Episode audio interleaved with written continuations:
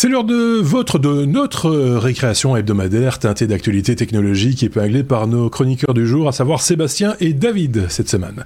Au programme de cette revue de presse, lors du CES, Intel annonçait l'arrivée d'une nouvelle gamme de GPU à l'occasion de son lancement. Ce 30 mars, on en apprend plus sur la série Arc A. Euh, Qu'est-ce que le FinOps et euh, en quoi consiste ce processus pour les entreprises? Explication dans quelques instants. Les ondes radio pour alimenter des appareils, énergie n'a jamais aussi bien porté son nom. La clé de cette innovation, un matériau aux propriétés presque inédites. Dans notre épisode 333 du 23 décembre dernier, euh, on vous parlait d'un jeu Wordle, vous savez le Motus, mais en, anglais. Aujourd'hui, son propriétaire, le New York Times, fait la chasse aux clones de son jeu en ligne durant les 60 prochaines minutes. On vous parle de tout, de ça bien sûr, et de plein d'autres choses. Bienvenue et d'avance merci de vous abonner au Techno. Merci également pour vos commentaires et les partages de nos contenus dans vos réseaux. Bonjour David, bonjour Sébastien. Salut. Bonjour Marc, David, ravi de vous retrouver. Oui, pareil. Euh, petite récréation, euh, comme j'ai l'habitude de le dire. Il y a, y a de l'actu, hein, il y a des choses, mais il y, aura de toute façon euh, du rab. Il va rester des trucs, et donc on vous proposera aussi un, bonus. Euh, tout dépend évidemment à quel moment vous écoutez cet épisode 345. Si ça se trouve, le bonus est déjà dispo. Quoi qu'il en soit, attendez et consommez d'abord l'épisode avant de vous jeter sur sur le petit bonus de 15 de, de 15 minutes. Bah, si vous le voulez bien, si vous n'avez rien à, à ajouter dans l'immédiat, je peux, traîne pas, on, attaque directement parce qu'il y, a, du travail. Où est passé mon bouton? Ah, j'avais perdu mon bouton, le voilà.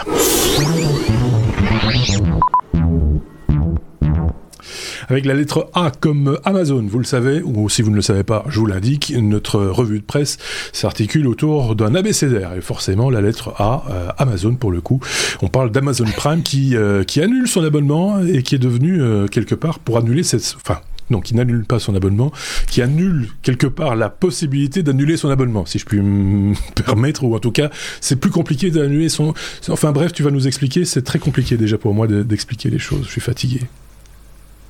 Vas-y. Ce n'est pas une histoire euh, qui est toute toute nouvelle, mais ce sont des documents internes à Amazon qui ont, fuité très récemment et qui euh, mettent euh, qui mettent au jour un projet qui s'appelle le projet Iliad, qui est un projet interne à Amazon pour euh, empêcher euh, les les clients de Amazon Prime de s'en aller. Euh, il faut savoir que le Amazon Prime, ben, je pense que tout le monde connaît ce que c'est. Ouais. Euh, c'est le l'abonnement qui permet euh, d'avoir euh, non seulement des, des livraisons euh, gratuites et rapides, mais également avoir accès à, aux vidéos. Oui. Amazon Prime Video, Amazon Musique, Amazon Drive, photo, un livre Kindle gratuit par mois, etc. Une, une formule qui, ben, en fin de compte, pour les gens qui utilisent ces services-là et qui commentent pas mal de choses, euh, est intéressante. Euh, mais par contre, le nombre d'étapes nécessaires pour pouvoir se désabonner est assez euh, fait assez peur. Ouais. Euh, et ce n'est pas un hasard, euh, ce que je pense personne ne se leurrait. Euh, mais c'est euh, ça a été exposé de manière claire euh, dans, dans, dans ces documents qui ont fuité. Et d'ailleurs, depuis 2017, quand ils ont commencé à mettre en place euh, ce, euh, ces techniques, ces techniques qui, cons qui, sont, qui consistent à avoir euh des mises, euh, des mises en garde. Euh, si vous vous désabonnez, vous allez perdre vos avantages. Ensuite, proposer, mais si vous restez, vous allez avoir ceci. Donc, c'est d'un côté du, du négatif, du positif, jouer sur tous les plans et rendre la, pro la procédure tellement compliqué en espérant que euh, euh, avant la fin de la procédure, euh, le client en est marre et se dit ah ouais, bon je, je vais garder leur truc euh. ouais. et donc il, le, le, les, dés, les désinscriptions ont été en baisse de 14%. euh, donc euh, leur système a fonctionné. Maintenant, euh, il y a eu il y a eu des plaintes qui ont été posées, enfin qui ont été des plaintes qui ont été déposées euh, non seulement aux États-Unis devant le Federal Trade Commission, je pense, euh, également euh, en Norvège pour des pratiques qui sont pas qui ne sont pas très correctes. moi, moi, ce que je peux dire, c'est que moi personnellement, j'ai été victime de de, de, de, de, cette, de cette technique parce que bon, euh, comme vous le savez, moi j'habite en Thaïlande. Mmh. Euh, il y a trois ans, euh, lors d'un voyage en Belgique, euh, euh, je voulais commander euh, des produits sur Amazon et j'ai été matraqué de publicité. vous avez 30 jours gratuits d'Amazon Prime. Ouais. bon, c'était quasiment forcé. J'ai dit ok, bon, c'est c'est 5, 5 euros de frais de port que je ne paye pas. Je vais probablement commander deux trois trucs quand je suis là, ok. Euh, j'avais cru faire la désinscription comme il fallait, mais apparemment la désinscription, il fallait faire une étape supplémentaire que je n'avais pas lu dans les fine lines, ce qui fait que j'ai été facturé euh, les 50 euros pour l'année supplémentaire. Ouais. Et après l'année supplémentaire où j'ai voulu, parce que bon, étant en Thaïlande, euh, moins l'intérêt, ouais. Je me je me suis dit j'ai plus trop l'intérêt euh, de euh, de garder l'abonnement complet. Ouais. Et euh, ça a échoué. Et je pensais que ça avait réussi, ça a échoué. et ce qui fait qu'aujourd'hui, trois ans après, j'ai toujours un abonnement Amazon Prime actif, alors que je n'ai pas mis les pieds en Europe depuis un an et demi. Ouais. Oui, enfin, c'est une expérience parmi d'autres et on l'entend. Euh, effectivement, bon, euh, c'est vrai que la, la, la démarche, mais c'est le cas de n'importe quelle plateforme. Bon, ici, il s'agit d'Amazon, mais, mais n'importe quelle plateforme va te proposer un prix plancher pour un compte premium, sachant que dans, lors de tes premiers achats, bah, ça, ça va être, on le sait, hein, ça va être vite amorti, et puis on l'oublie un peu, on laisse un peu. Hein, euh, je je, je, je m'adresse à, à, Sébastien, on laisse un peu filer, comme on dit, hein, et puis et puis on se rend compte que tiens, j'ai encore eu un retrait de 50 euros, de 60 euros. Bon, voilà. Est-ce qu'on est mal, est-ce que on est mal encadré? Est-ce que, est-ce qu'il faudrait mieux légiférer autour de ces pratiques? Sébastien, je sais pas ce que tu en penses euh, de ton côté. Euh, ah, sur Amazon, j'ai rien à dire. Je me suis battu trois mois avec un, un fournisseur internet euh, bien connu en France pour me, me désengager de ce fournisseur internet. Ouais. C'était très compliqué également. Donc, euh, il ressemble à une, une pratique euh, bien répandue dans, dans, dans l'industrie, peut-être à mieux encadrer, mieux légiférer, mieux, ouais. mieux documenter, mieux informer les clients euh, ouais. de leurs droits Ce et de je... leurs euh, devoirs.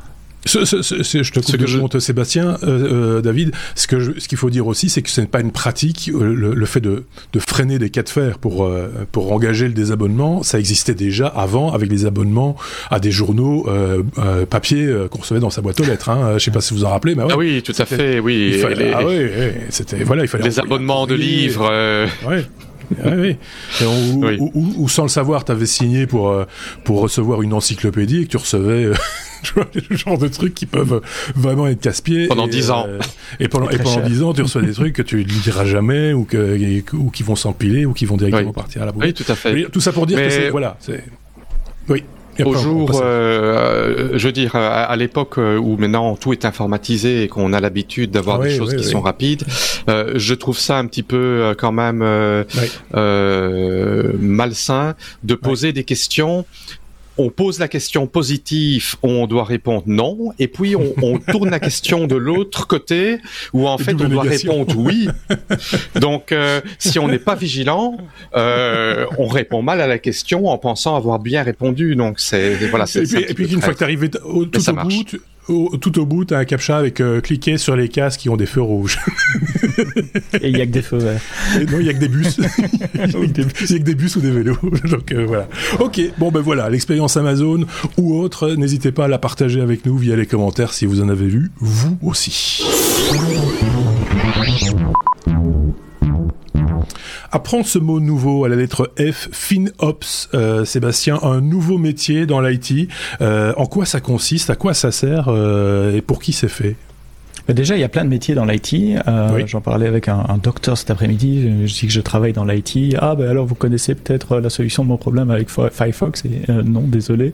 Euh, vous savez, euh, oui. les gens ont du mal à comprendre qu'il y, a, il y a 15 000 métiers différents dans l'IT. Eh bien, il y en a un nouveau qui s'appelle FinOps et qui est spécifique au monde du cloud. De plus en plus d'entreprises migrent euh, tout ou partie de leur, leur, informatique vers, vers le cloud et se rendent compte que le cloud a un coût, un coût qui est beaucoup plus visible que l'informatique traditionnelle dans des data centers, parce qu'une fois que l'investissement a été fait dans un data center, ben, il y a toute une série de coûts qui sont cachés, mutualisés, les salaires, les bâtiments, l'électricité, etc. Tandis que dans le cloud, le moindre petit euh, gigabyte de stockage à gauche ou à droite, il est facturé, il y a une ligne sur la facture, il devient visible. Et euh, plusieurs euh, clients se rendent compte que quand on gère leur informatique euh, euh, traditionnelle, traditionnelle dans le cloud, c'est-à-dire quand on copie-colle, quand on, quand on ouais. transporte exactement la même infrastructure que celle qu'on avait on-prem dans le cloud, ben, ça coûte plus cher. Et donc, le cloud ne répond pas à cette promesse d'être moins cher. Pourquoi? Parce que dans le cloud, on paye à l'utilisation. Si quelque chose n'est pas utilisé, euh, bah, il faut l'arrêter. Sinon, on est quand même facturé. Euh, dans son data center, on a une machine virtuelle qui tourne 24 sur 24, 7 jours sur 7. On voit pas trop la différence si on l'arrête ou pas. Dans le cloud, on voit la différence si on l'arrête ouais, ou pas. Ouais. Et donc, je dis toujours à mes clients, bah, éteignez la lumière derrière vous. Comme, comme ma grand-mère me disait, s'il y a des serveurs que vous les utilisez, que vous n'utilisez pas, bah, éteignez-les. Et donc, FinOps, c'est un nouveau métier qui, le, la, ça vient de la contraction de Financial Operation. C'est de lier les techniques d'opération du cloud à l'aspect financier et ça permet de, de diminuer le coût euh, des entreprises qui déploient leur infrastructure dans, dans le cloud et euh, ZDNet a sorti un article assez intéressant cette semaine sur ce sujet-là. Et il se trouve que dans, dans, dans mon métier, j'ai déjà fait des interviews sur des gens dont c'est le rôle des grandes entreprises. Je peux la citer puisque euh, elle a déjà été citée dans d'autres médias. Veolia, par exemple, grande entreprise mmh. en France dans le domaine du traitement de l'eau, traitement des déchets, a une personne dédiée, un monsieur FinOps, dont le but c'est de diminuer la facture de leur euh, exposition euh, cloud. Et il fait ça par plein de moyens. Un des moyens, c'est de rendre visible auprès des équipes quel est leur coût dans le cloud. C'est-à-dire chaque équipe de développement, de test, etc. Pour chaque application, c'est combien ils coûtent. Et ils ont un dashboard. Et toutes les semaines ou tous les mois, ils voient l'évolution. Tiens, ça coûte un peu plus cher, un peu moins cher. Ce qui permet aux équipes de faire des choix. Il ne s'agit pas de les restreindre, mais il s'agit de les, de les éclairer sur les choix qu'ils font. Est-ce qu'on a vraiment besoin d'une aussi grosse virtual machine? Est-ce qu'on peut pas en prendre une plus petite? Ouais. Est-ce qu'il n'y a pas d'autres techniques? Est-ce qu'on peut automatiser un peu, avoir des scripts qui éteignent toute la nuit, qui redémarrent le, le, le, matin pour des environnements de dev et de test, de manière à pas payer 24 sur 24. Et donc c'est un nouveau métier rajouté à la longue liste des métiers IT après sysadmin, euh, sysops, DevOps, euh, ouais. FinOps euh, ouais. que vous pourrez peut-être bientôt mettre dans votre CV. Quel titre de quel quel profil peut répondre à, à ce à ce titre Très bonne question. Euh, il y a un aspect technique, clairement. Il faut connaître la technologie sous-jacente, il mmh. faut comprendre que c'est qu'une virtuelle machine, le stockage, les unités, les métriques qui sont utilisées. Donc il y a un volet technique, mais il y a un volet pur euh, management, financial management as well. Oui, c'est ça, un peu commercial aussi.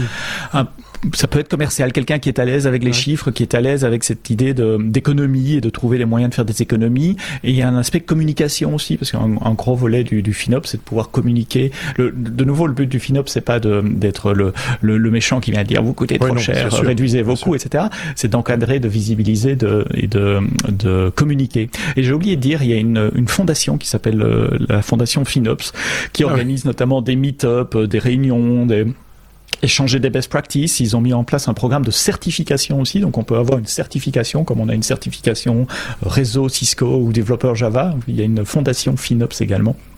On peut euh, apprendre le FinOps. Il y a des bouquins sur le sujet maintenant et on peut passer des examens pour montrer ses compétences euh, FinOps. Bon, évidemment, sans doute, ça concerne quand même pour arriver à, à financer déjà le. Oui, c'est ça. Pour déjà financer un emploi, euh, un équivalent temps plein. Euh, enfin, c'est peut-être pas même pas un équivalent temps plein, c'est peut-être même un mi-temps hein, dans certaines structures. peut-être pas nécessairement. Bah pour le monsieur de Veolia, c'est un temps plein. Il fait ça sur plusieurs oui, clouds parce qu'ils utilisent ouais. plusieurs clouds. Pour des plus petites entreprises, ça peut être un consultant, peut-être un, un, consultant externe. D'ailleurs, euh, ouais. j'en ai pas encore vu en Europe, mais j'en ai vu aux États-Unis euh, des sociétés spécialisées dans la réduction des factures cloud. Ouais. C'est la seule consultance qu'ils font. Ils viennent pas développer des applications ou vous expliquer comment ouais. organiser votre votre société, mais ils viennent en disant moi je vais faire diminuer votre facture cloud de Ils font un audit, 10%. Ils font un audit, ils proposent des actions. Et je parlais avec cette personne-là il, y a, il y a quelques temps. Je disais, mais tu te fais payer comment? Tu te fais payer sur le, le pourcentage de réduction? Tu prends 10% de, de, ce que tu fais. Il dit, j'aimerais bien, mais c'est très difficile à, à, mesurer parce que souvent, ce sont des actions qui s'étalent dans le temps. Et en donc, plus, c'est difficile. À... Et puis souvent, l'augmentation de la consommation fait que euh, on voit pas nécessairement la diminution. En fait, ça, ça, ça, grandit moins vite que ce que ça aurait grandi. On a plus de services, mais moins pour, pour, pour autant d'argent. Ou enfin, voilà, exactement. Gagnant. Exactement. Ok. Euh, bah écoute, est-ce que est-ce que David se reconnaît dans ce profil? Est-ce qu'il fera FinOps euh, dans une prochaine vie professionnelle. J'ai pas l'impression que c'est ton truc, ou peut-être. Oh, l'aspect financier n'est pas trop mon truc, mais par contre, euh, c'est vrai que euh, moi, j'ai au tout début de ma carrière, j'ai travaillé dans une boîte euh, où ben, les, les personnes qui faisaient les décisions financières n'étaient pas vraiment très calées en informatique, et donc eux, ben ok, on achète une machine, on achète un ordinateur qu'on achète euh, n'importe quoi comme machine du moment que ça a une facture et que ça a un nom d'ordinateur, pour eux c'était la même chose. Ouais. Euh, Aujourd'hui, à l'époque du cloud, ça n'est plus du tout la même chose. Et mmh. en effet, il faut savoir euh, dans quoi on met les pattes parce que euh, en cloud, on peut avoir des très mauvaises surprises euh, si on ne fait pas attention. Euh, maintenant, je pense que c'est pas quelque chose de tout à fait nouveau parce que euh, les, toutes les grandes sociétés ou même les plus petites sociétés qui euh, qui font appel à des services cloud, en général, font appel à des consultants qui s'y connaissent et qui mhm. qui étaient en quelque sorte FinOps avant que le terme n'existe. Oui, oui, c'est ça. Donc voilà. tu as raison de le dire. On donne des fois un nom à, à, une, à, à une profession qu'on ne nommait pas auparavant. Et, mais ici, ça se justifie de, de, de de quelque part coller une étiquette parce que c'est des gens qu'on commence à rencontrer un peu partout et, et c'est un profil qui va sans doute être recherché dans les, les années à venir. Et c'est rentable pour les sociétés parce que c'est un oui. profil qui fait gagner de l'argent, contrairement oui. aux autres qui font dépenser ah oui, de l'argent. Tu peux coller une étiquette sur n'importe quoi, si ça fait pas gagner de l'argent aux sociétés, ça marchera pas. ça, c'est certain. Si vous voulez bien, on passe à la suite. À lettre I, nous avons Intel, les amis, et David va nous parler, parler, parler de nouveau euh, GPU euh, Arc mobile de chez euh, de chez Intel, je le disais en introduction. C'était une des annonces du, CES en, janvier, et là, bah, on en sait un, manifestement un petit peu plus, et tu vas tu vas nous en dire un petit peu plus, David. Oui, Intel avait donc euh, promis euh, une nouvelle série de, de GPU euh, qu'ils appellent Arc. Euh, donc ça, ils avaient parlé de ça au CES. Il y a des tests qui ont leaké. on parlait de, de, cartes graphiques dédiées qui allaient peut-être un peu rendre la vie plus facile aux gamers qui ont toujours difficile aujourd'hui, deux ans après la pénurie de matériel, à avoir une carte graphique digne de ce nom.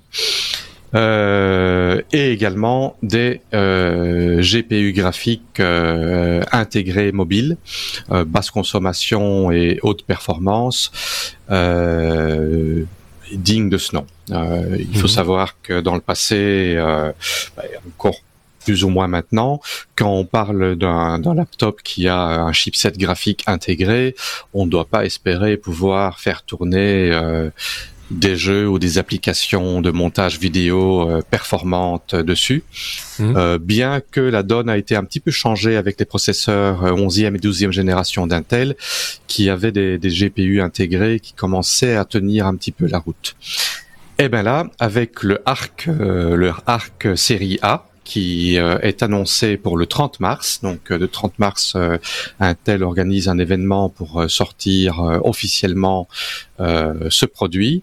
Le premier produit qui va être intégré, qui est en cours d'intégration par les partenaires d'Intel, c'est le Arc A370M. Euh, apparemment aurait le double des performances de euh, des GPU intégrés euh, Intel dernière génération, donc le Intel Iris Xe avec 96 cœurs. Quoique certains certains tests leakés indiquent que les performances sont proches pour le 370M, mais ils sortent le 380 également, qui lui sera plus performant. Euh, apparemment, c'est positif parce que ça va pas augmenter le prix des laptops, c'est basse consommation et euh, on peut espérer avoir des, des performances qui soient euh, raisonnables, d'autant plus qu'ici d'office ça sera livré avec 4 gigas de mémoire vidéo, ce qui est peu euh, comparé aux cartes graphiques dédiées, mais euh, entre un chipset graphite qui est intégré et qui coûte peut-être 100 ou 200 euros, euh, si ça si ça économise d'avoir un chipset graphique qui en coûte 1500 euh, et qui permet de, de, de, faire tourner la machine, c'est mm-hmm. intéressant. Donc euh, voilà, attendons le 30 mars voir ça. Euh, je, trouve que c'est très positif et euh, je regarde ça avec avec grand intérêt. Il faudra voir effectivement bon il y a l'aspect euh, le prix évidemment dont tu parlais effectivement quand on cumule le prix d'une même d'une ancienne carte hein, même une GTX et des choses comme ça euh, du côté chez Nvidia forcément bah, là il y a certainement une économie d'échelle à, à avoir je sais pas ce qu'en pense Sébastien sur cette ce, c'est prometteur a priori. Euh, oui, ben j'ai pas beaucoup d'avis d'habitude sur le hardware, sur les CPU ou les GPU, je suis désolé. Euh, non, je faisais juste le lien avec le, euh, l'annonce d'Apple dont vous avez parlé la, semaine passée, euh, qui sort, euh, je sais plus combien, c'est un nombre indécent de cœurs, 48 cœurs GPU dans oui, un chipset. Ça, tu n'en as pas parlé, David, quand tu disais que les, les chipsets avec avec GPU intégré ont peu de succès pour les gamers ou les ou les monteurs vidéo. Bon, bah, la donne a quand même un petit peu changé avec avec les, processeurs à architecture ARM euh, développés par Apple. Il faut, faut le reconnaître aussi. Le M1, euh, oui. Sur le M1 et le M1 Pro et Max. Pour le montage vidéo, pas pour le gaming. Il ne peut pas jouer sur un Apple. On est, on est tout à fait d'accord, mais c'est pas fait pour. C'est un, outil de travail.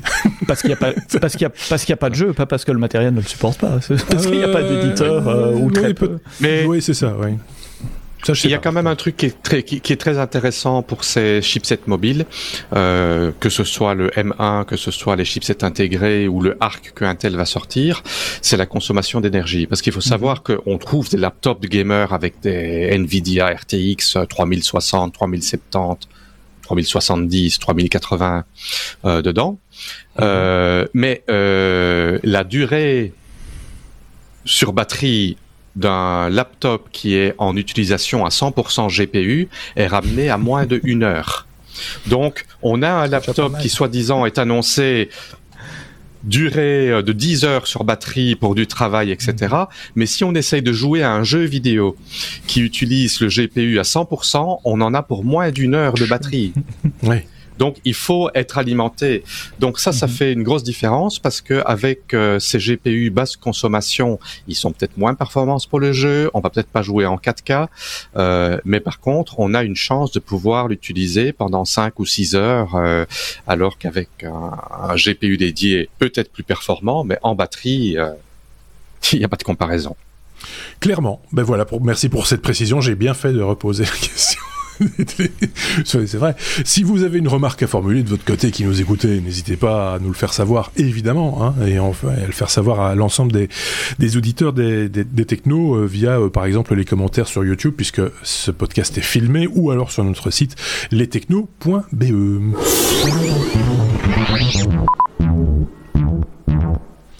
C'est également sur lestechno.be que vous retrouverez toutes les références, évidemment, puisque c'est une revue de presse, il y a forcément presse, et donc il y a des liens vers des articles. C'est là aussi que vous retrouverez les liens vers les différents articles, ou alors en description euh, de chaque épisode de podcast, évidemment. Euh, je vais donner la parole à, Sébastien, parce qu'on a encore une lettre I comme Intel, qu'on n'a pas fini avec Intel aujourd'hui.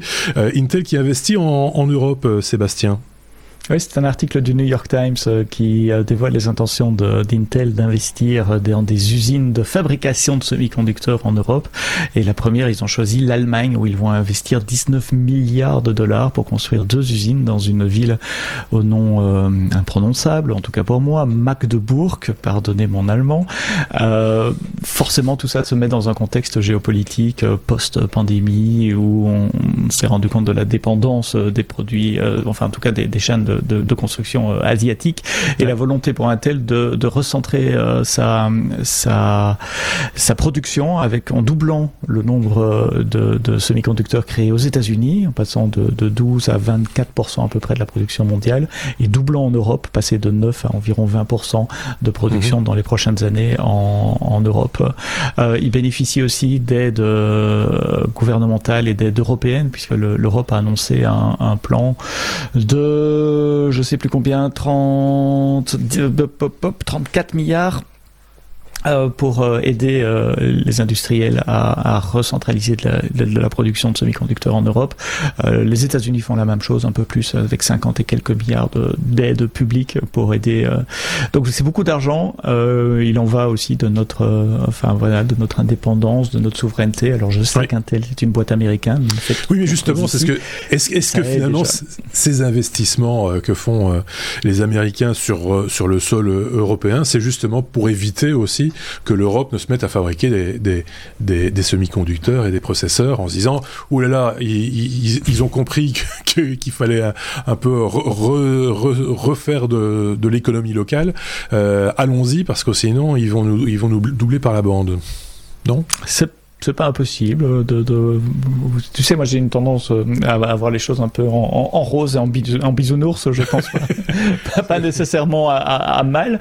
Je me dis que s'ils produisent aux États-Unis bah, ça sera plus facile pour alimenter le marché américain. S'ils produisent ici ça sera plus facile pour alimenter le, marché européen. c'est pas un hasard qu'ils s'installent en Allemagne. D'ailleurs ils, ils, ont annoncé d'autres choses aussi en Italie en France euh, et dans d'autres pays. Euh, mais en Allemagne il y, a, y, a, beaucoup de fabricants automobiles qui, qui, sont des très gros consommateurs de chipsets également uniquement pour les portables et les, et, et, les ordinateurs. C'est des jobs aussi pour le Romain, c'est 3000 jobs en, en, en, Allemagne, on parle de 1500 jobs chez Intel en Italie, de 1000 jobs dans un centre de recherche et développement en France. Euh, donc tout ça, c'est plutôt positif. Oui, bien sûr. Sur le, temps, sur, sur le point de vue de l'emploi, il n'y a, a, pas de critique à formuler par rapport à, par rapport à ça. Euh, Sébastien, l'autre Sébastien de l'équipe, nous avait dit il y a oh, facile un an, je pense, euh, j'ai oublié la, la, date exacte, que euh, des choses allaient changer chez Intel avec le changement de, de, de CEO. Et effectivement, on voit qu'il y a des, mhm. on a des, on a des litres I comme Intel régulièrement dans nos épisodes hein, euh, ces, mhm. ces, ces, derniers mois. Donc euh, c'est bien la preuve que ça bouge de ce côté-là, et tant mieux finalement. certains les avaient peut-être enterrés un petit peu vite, hein, il faut, faut le reconnaître.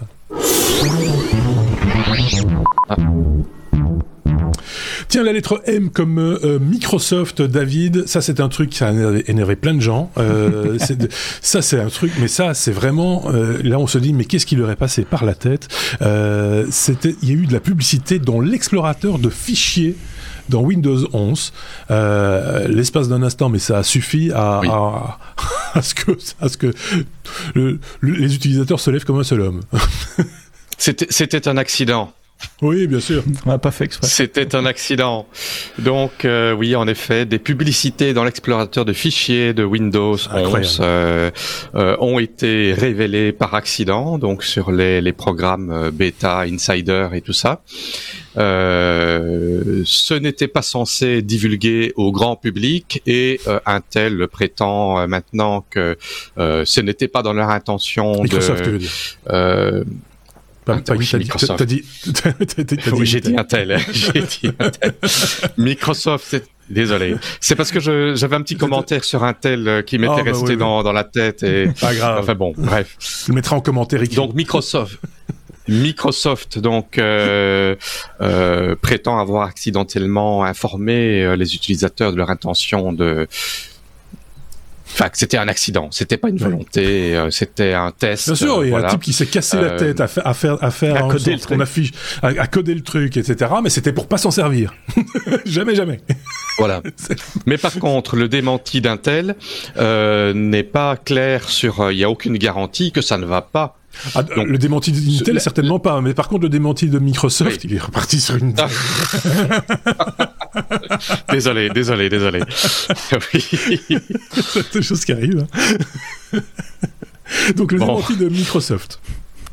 Le démenti de Microsoft euh, n'indique aucunement que la fonctionnalité ne reviendra pas. La seule chose qu'ils ont avoué, c'est que oui, en effet, euh, il y a cette fonctionnalité qui a fuité. C'était quelque chose qu'on avait en test, qui n'était pas censé être là.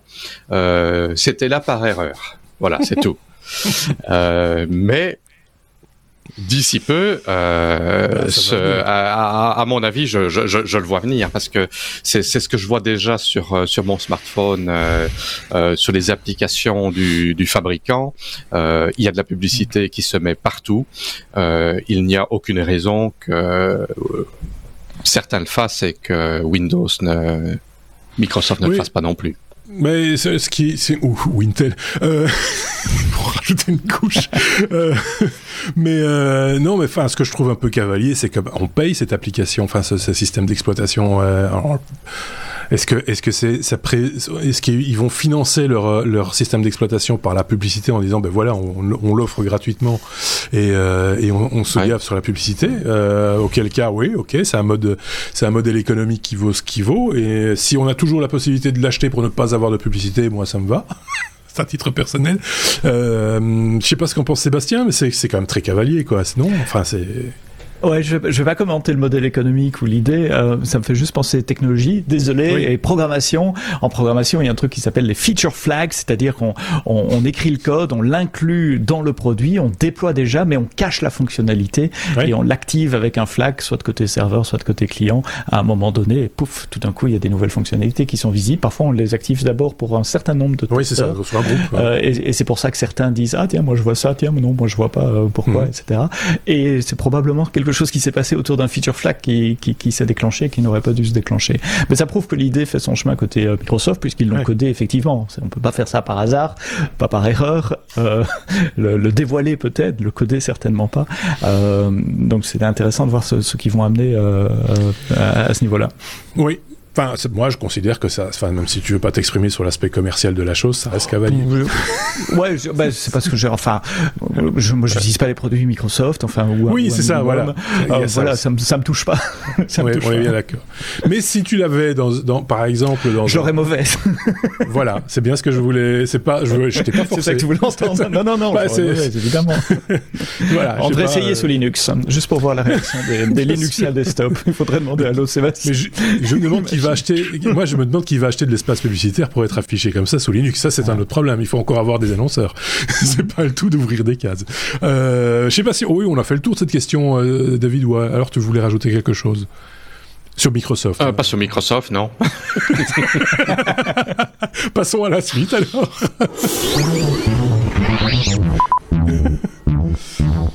On est à la lettre N, comme euh, Netflix, euh, vers la fin du partage de comptes, pour euh, forcément pour Netflix gagner plus, c'est vrai que se partager son compte Netflix avec bah, des, membres de la famille ou justement juste des membres, des non-membres de la famille, c'est des choses qui se fait manifestement et ça, ça plaît pas à Netflix, David.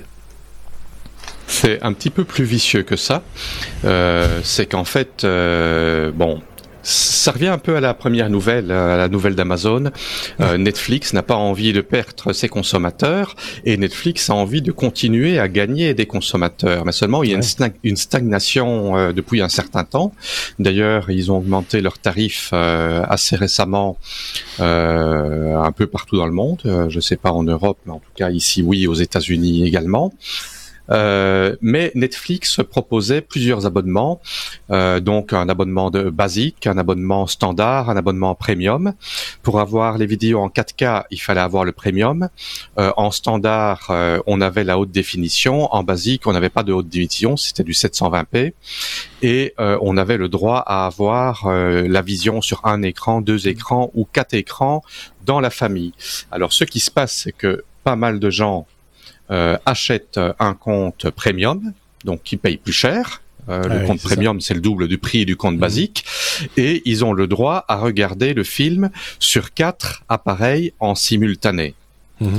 Euh, C'était probablement dans les fine dans les fine print qui ont probablement changé en cours de route, euh, mais en tout cas, euh, ce qui se passait, c'est qu'au sein d'une famille, même une famille qui est euh, pas localement au même endroit, ben, moi j'ai un compte, euh, un compte premium, j'ai droit à quatre écrans. J'ai pas quatre TV chez moi, donc mon père, lui, euh, bah, il n'a pas besoin de quatre TV non plus. Donc j'ai mon compte premium. Et mon père utilise mon compte premium. à ma connaissance, depuis les deux ans ou les trois ans que j'ai le compte, c'était dans les dans les règles. Mhm. Mais apparemment, ils sont en train de mettre euh, au point un système de détection euh, des logins et ils ne vont plus accepter que des personnes qui ont un compte euh, sur quatre pour quatre écrans utilisent ces quatre écrans-là à des endroits qui sont différents. Donc, ils vont vérifier les adresses IP, les géolocalisations et tout ça. Et ils sont en train de développer vraiment cette cette limitation pour, en fin de compte, que cette personne ces personnes d'une même famille qui avaient l'habitude de partager un compte soient obligées d'acheter des comptes séparés. Et si on veut regarder en 4K, on ne peut pas acheter euh, un abonnement standard pour regarder la 4K, on est obligé d'avoir le premium.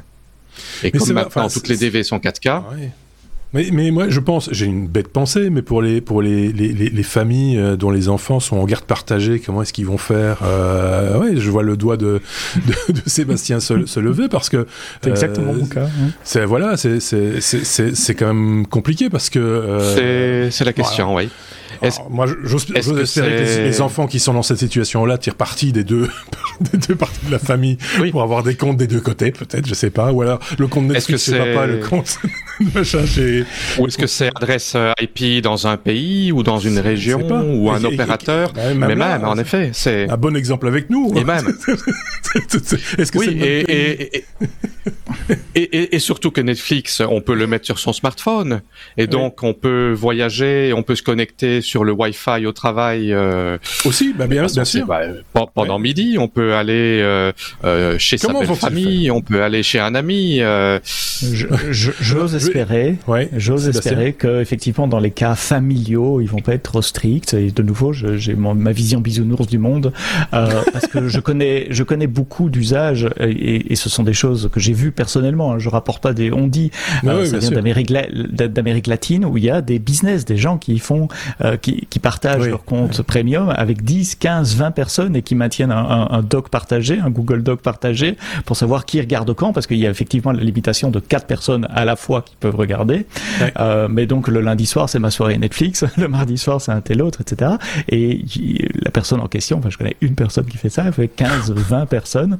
Euh, et non seulement son abonnement est payé, mais en plus il fait du bénéfice dessus. Ah donc ça, c'est les, ça c'est les cas où Netflix sont, sont, sont, sont sont en train de se battre. Il me semble avoir lu dans un des articles sur ce sujet qui vont commencer d'ailleurs par des pays d'Amérique latine, Pérou, Chili et Argentine, avant de peut-être généraliser ailleurs. Donc on ne parle pas d'une limitation, si j'ai bien compris, euh, pour l'Europe et les États-Unis directement. Ils vont d'abord expérimenter dans les pays à, à fort euh, à fort piratage. Ils viennent d'appeler, ils voudraient avoir les coordonnées de ton pote. oui, ils vont dans, ces pays-là, ils vont ils vont proposer d'avoir des des personnes supplémentaires sur le compte à, à prix euh, ça, à prix quelque chose comme mais, ça. Mais bon, des, des, des, gens qui recourent à ce genre de système d'avoir un, un, spreadsheet pour euh, se partager de telle heure à telle heure, c'est moi, de telle heure à telle heure, c'est toi. C'est pas des gens qui qui auraient l'argent de, se payer un compte complet. C'est oui, d'une part. Euh, ceci étant dit, bon, il y a quand même quelqu'un qui se prend du pognon au passage sur, sur l'histoire, donc on peut comprendre de la part de, mhm. Netflix que ce soit un peu dérangeant, d'autant plus que c'est une fonctionnalité fort pratique pour les familles. Euh, et que c'est dommage que parce qu'il y a des excès par ailleurs de gens malveillants quelque part, euh, que, que, que, ceux qui en profitent tout en payant quand même un abonnement de plus en plus cher, tu l'as, tu l'as mentionné, euh, David, euh, ce, du coup soit, soit euh, pénalisé. Ça, c'est quand même, euh, voilà, ça c'est un peu, c'est un peu dommage quand même. Donc bon, à faire à suivre. On verra comment c'est fait. Si c'est bien fait, on, on se fera une joie de dire qu'ils ont bien fait. Et puis si c'est mal fait, on gueulera. comme d'hab. Mais il n'y a pas de secret. Leur but, c'est d'avoir plus, plus de, plus d'abonnés et de se faire plus bah d'argent. Donc euh, ça, ça c'est la finalité.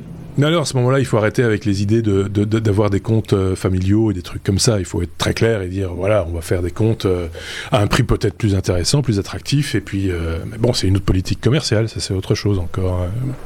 Affaire à suivre, hein, comme on dit dans ces cas-là. On passe à la suite du coup.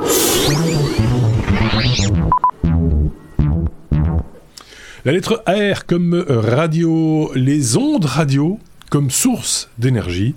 Euh, c'est une idée. Euh, il y a des chercheurs qui ont, qui ont, qui ont, qui sont arrivés à capter les, ondes radio pour, pour alimenter des objets, paraît-il, Sébastien.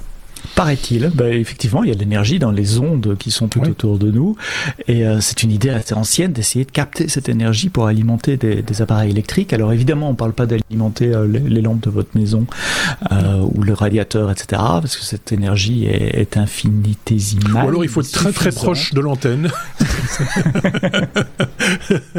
avec un, avec un tube TL, avec un tube luminescent, on peut l'allumer sans, sans, sans, sans le connecter. Ouais, on, peut, on a des expériences on va euh, visiter le, musée Telsa en, Serbie, à Belgrade. On tient des néons dans l'air et, et les néons s'allument juste parce qu'il y a plein d'électricité dans l'air. Euh, mais je reviens, je reviens à mes moutons. Euh, on n'arrivait pas à le faire avant, on arrive à le faire maintenant en labo euh, grâce à deux choses. D'abord, il y a de plus en plus d'ondes autour de nous. 4G, 5G, Wi-Fi, Bluetooth, you name it, LoRaWAN. Euh, et voilà, ça n'arrête pas d'augmenter. Et puis, ils ont réussi à développer un matériel pour fabriquer l'antenne elle-même qui s'appelle un métamatériel. Alors, j'ai appris quelque chose en préparant cet article. C'est quoi un métamatériel? C'est un matériel qui n'existe pas dans la nature, qui a été créé de toutes pièces pour euh, favoriser certaines propriétés. Et dans ce cas-ci les propriétés de, captation euh, euh, des ondes. Et donc avec ça, ils arrivent à capter quelques microwatts, ce qui est suffisant pour euh, alimenter une toute petite batterie ou une LED ou des choses comme ça. Et si on arrive à productiviser cela, ça va pas révolutionner euh, le monde euh, de l'énergie. C'est pas la source d'énergie qui nous sauvera des problèmes euh, environnementaux. Non, mais ça simplifiera le déploiement de certains appareils dans des endroits reculés, dans des dans dans, des endroits inaccessibles. Pas reculés, c'est le mauvais mot. Et pardonnez-moi parce que reculé, il n'y a pas d'onde, mais inaccessible, des trucs difficiles à aller changer, difficiles d'accès et qui consomment pas beaucoup. Pensez aux petits capteurs à gauche et à droite. Pensez aux LED. Pensez à, de l'éclairage, des, des faibles sources d'éclairage à certains endroits.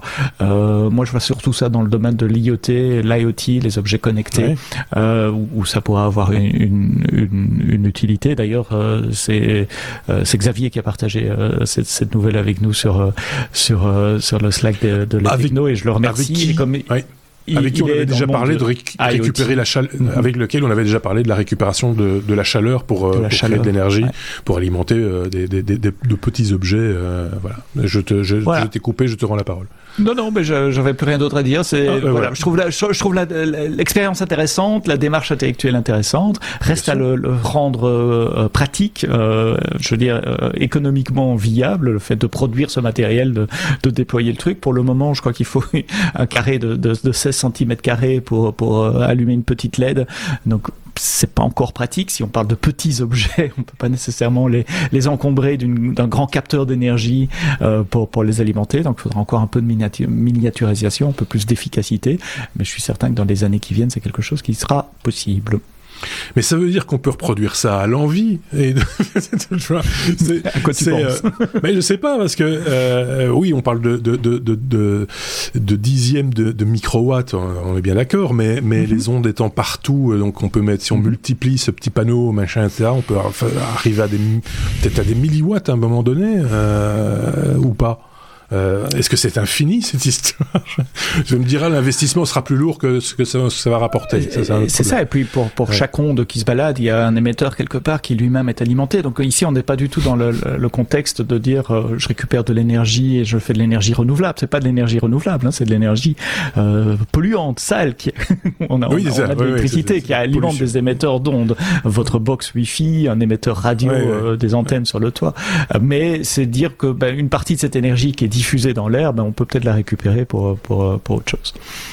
Ok, euh, il y a certaines de ces phrases qu'on peut euh, réutiliser éventuellement si un jour vous, vous parlez audience radio. pour, pour chaque onde, il y a un récepteur, par exemple. C'est une autre formulation.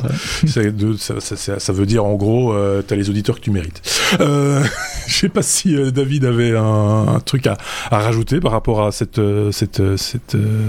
c'est pas avec ça que tu vas miner des bitcoins. Hein, on va être on va être très clair là-dessus. On est d'accord. Mais mais, mais faire tourner des GPU.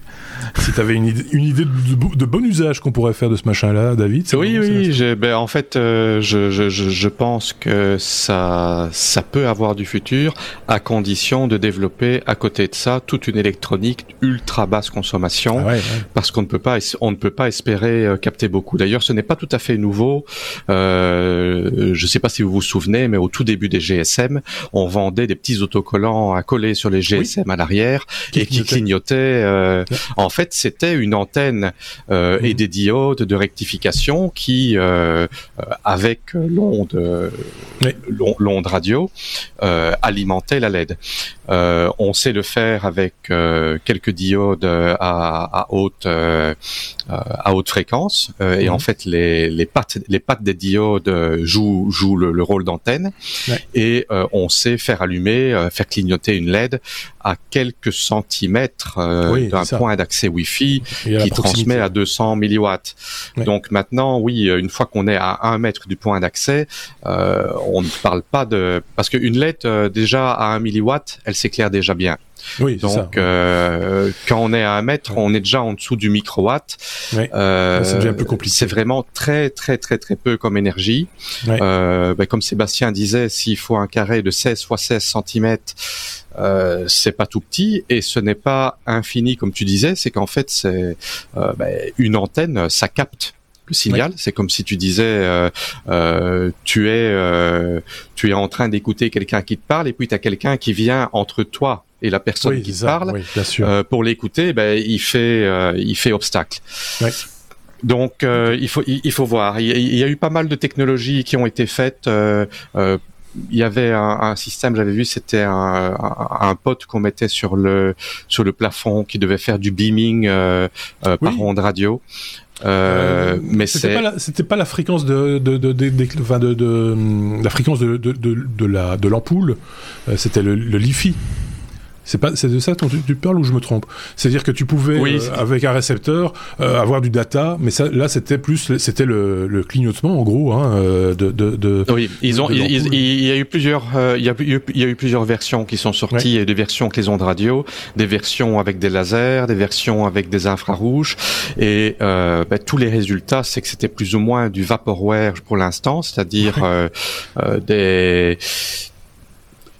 des, des, projets qui étaient destinés à obtenir des fonds d'investisseurs, mais qui avaient euh, très peu de base scientifique pour être rentables euh, de manière économique.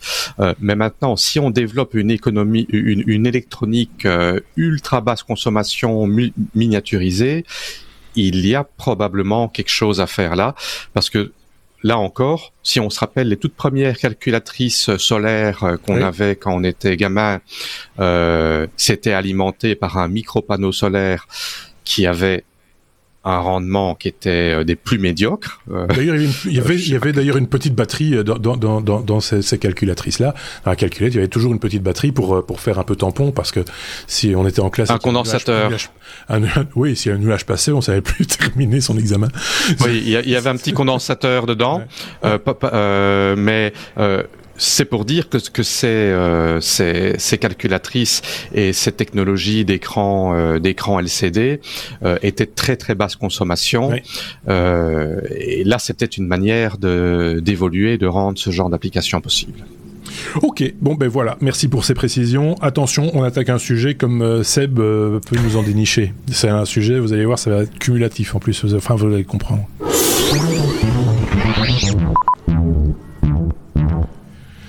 Notre ami euh, Sébastien adore les trucs qui datent un peu, hein, et, et, trucs un, peu un peu scientifiques, et en sécurité et tout ça. Alors le truc, le mhm. truc date de 379 ans, donc c'est, je pense que c'est le truc le plus ancien dont il va nous parler. Euh, donc c'est c'est pas, c'est plus que vieux con ça. En l'occurrence, c'est un théorème hein, de, de 379 ans euh, qui sert à casser les clés. Euh, et comme Sébastien aime bien nous parler euh, de cryptographie, d'ailleurs on a encore à votre disposition, si vous le voulez, une série de hors-série à, à, ce sujet, très didactique que je vous conseille d'aller aller voir sur sur YouTube. Donc n'hésitez pas à aller jeter un, un petit coup d'œil. donc ce sont c'est de cela dont tu vas dont il est question pour conclure cet épisode de 345. A carré plus B carré est égal à A moins B fois A plus B.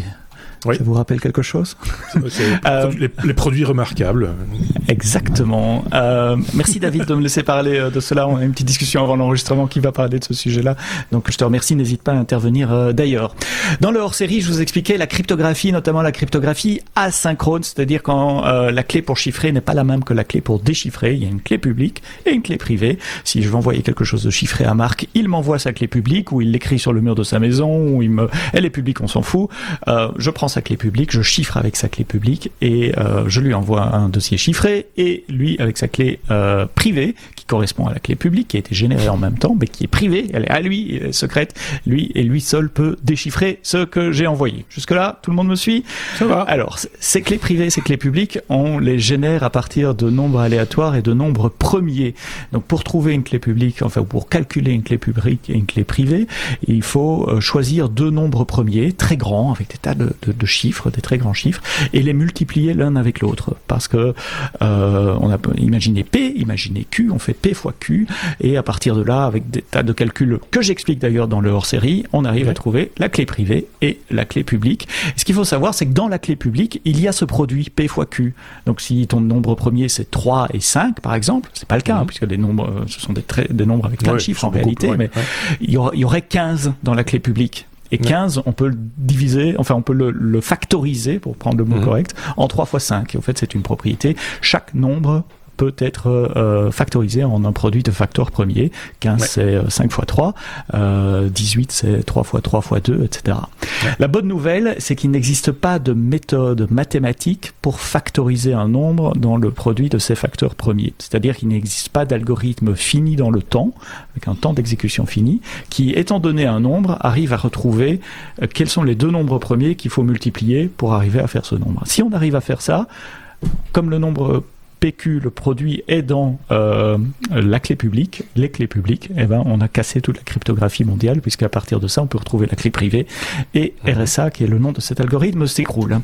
Eh bien, il se trouve ah, c'était une longue introduction. Il se trouve. Non, mais ça va. Voilà. que, le théorème de Fermat, un mathématicien français du XVIIe mmh. siècle, 1600 et quelques, c'est pour ça que tu as dit 379 ans, euh, permet de factoriser certains nombres premiers, en particulier s'ils sont proches l'un de l'autre. Donc s'ils sont euh, relativement euh, proches euh, l'un de l'autre. Le théorème de Fermat, c'est celui qui dit qu'un nombre n est toujours égal à a carré plus b carré, donc à a moins b fois a plus b.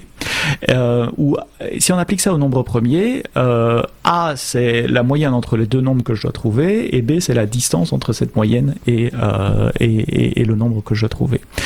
Et donc dans certains cas, imaginez que je sois un peu paresseux, que je dise ok pour mon, mes, mes nombres premiers, je vais en chercher un au hasard, et puis pour le deuxième, je vais simplement incrémenter mon nombre premier de 1 jusqu'à ce que je retrouve le suivant.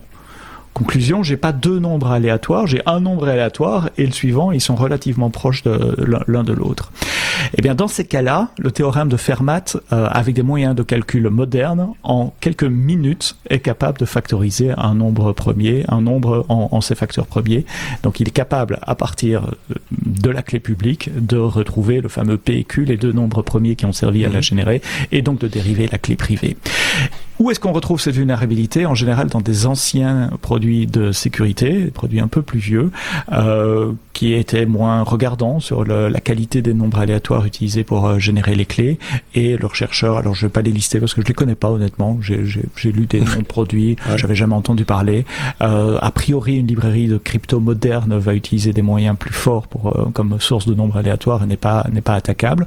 Mais c'est pas impossible que euh, il y ait des implémentations un peu plus légère, euh, qui ne fasse pas trop attention à la qualité des nombres aléatoires et donc qui soit craquable extrêmement facilement grâce à ce théorème de Fermat qui date de 1600 et quelques, donc il y a 379 ans. J'espère que j'avais été que j'ai été clair sur cette explication. Comme comme quoi mon prof d'électronique de troisième avait raison, on n'invente plus rien. Euh, je sais que euh, David avait préparé aussi ce sujet. Euh, Est-ce que tu le retrouves dans, dans l'explication de, de oui, oui, oui, tout à fait. Donc voilà. Oui, donc c'est. Vas-y. C'est en effet une grosse problématique d'avoir euh, dans, dans, la cryptographie d'avoir des nombres pseudo-aléatoires euh, euh, de qualité cryptographique, mais non seulement des nombres aléatoires de qualité cryptographique, mais dans le cas des clés RSA, de choisir deux nombres premiers qui sont suffisamment loin l'un de l'autre. Ah oui, Et d'ailleurs, suite suite à la à la à la découverte de ce souci. En fait, ce souci, c'est, je, je pense, c'est l'acquisition de, de la société Rambus. Euh, oui, euh, mhm. c'est Verimatrix qui a racheté euh, Rambus et ils avaient une société, une, une, une, suite de sécurité avec des librairies de crypto euh, dedans, qui avaient des clés, des clés RSA qui étaient des clés faibles donc des clés qui, qui, qui étaient euh, basées sur deux noms premiers euh, proches l'un de l'autre. Et euh, par exemple, VeraCrypt, qui est euh, euh, un software gratuit d'encryption, c'était anciennement TrueCrypt, maintenant c'est VeraCrypt. on rajoutait d'ailleurs une fonction de vérification qui permet de, de s'assurer que quand on génère une clé RSA, que les deux noms premiers sont bien suffisamment éloignés. bon, c'est c'est déjà en standard euh, dans beaucoup d'autres librairies, mais ce, que aujourd'hui euh, on a comme connaissance de sécurité, euh, dans dix ans, ça sera peut-être cassé. Et donc aujourd'hui, on se sent peut-être à l'abri. C'est pour ça que la sécurité n'est pas quelque chose de si anodin. Mhm. C'est que euh, on a du software ben, dans les banques, institutions financières, etc. On a toujours du code qui tourne depuis 50 ans. Il y a toujours des programmeurs qu'on ramène qui font du COBOL euh, euh, parce que c'est des vieux systèmes qui tournent en COBOL ou en Fortran pour euh, certains systèmes scientifiques. Donc, ce n'est pas du tout anodin cette, ce problème de sécurité. Maintenant, euh, on passe de plus en plus à de la cryptographie en courbe elliptique, où là, il n'y a plus ce problème de deux nombres premiers euh, euh, qui doivent être factorisés. Et donc là, le, le souci ne se pose pas de cette manière-là pour les courbes elliptiques. Mais c'est une autre méthode et donc forcément mhm. pour le casser il faudra d'autres méthodes aussi on l'imagine. Euh, bon ben voilà on a fait le tour de cette question et tu veux encore en rajouter toi euh, Ouais ouais deux, petites choses. Ah, quand on dit proche, j'en ai encore un peu sur le quand, quand, quand, on dit proche l'un de l'autre on parle quand même de différents jusqu'à 64 bits 64 bits communs euh, pardon 64 bits différents donc ça fait quand même 4, 4 milliards de valeurs oui, entre, les deux, entre, entre, les, deux, chiffres. Quand même. Ouais, c'est, bah, oui mais à l'heure actuelle 4 milliards de valeur, ça se teste extrêmement rapidement par des. Oui, bien sûr. Et j'imagine que plus on aura des, des, machines performantes, plus on pourra plus gap, élargir ce, exact, Exactement. Et puis d'où l'importance aussi de la source pour les nombres aléatoires, donc la source d'entropie, la source qui génère euh, des nombres aléatoires. Et Cloudflare euh, travaillait sur des. Cloudflare, c'est une société qui fait un, un Content Distribution Network, euh, travaillait sur des sources euh, originales, si je me souviens bien, avec des des, des, des lampes, enfin qui voilà j'y reviendrai, je retrouverai l'article, mais on va parfois chercher des sources en dehors de, de systèmes informatiques, dans des systèmes physiques euh, euh, standards pour aller chercher une source d'entropie pour initialiser des moteurs de, de nombres aléatoires. Il me semble qu'à une époque, j'avais lu ça quelque part, au niveau militaire par exemple, on se servait du champ magnétique terrestre et des variations de champ mhm. magnétique terrestre pour, euh, pour générer les, les chiffres aléatoires. Comme, source d'entropie, c'est pas impossible. Ça, ouais. ok, bon ben on a fait le tour de cette question, c'était le dernier sujet.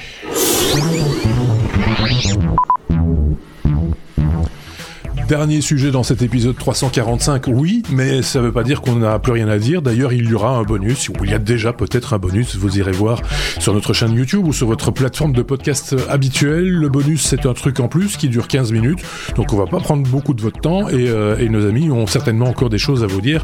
Nos amis cette semaine, c'était euh, d'un côté David, euh, merci David, à très bientôt, et puis de l'autre Sébastien, merci également à Sébastien pour toutes ces news. N'hésitez pas, hein, comme toujours, à partager nos contenus dans vos réseaux, à commenter si vous le désirez et à mettre des likes, des pouces, des étoiles, quelle que soit la plateforme sur laquelle vous nous écoutez.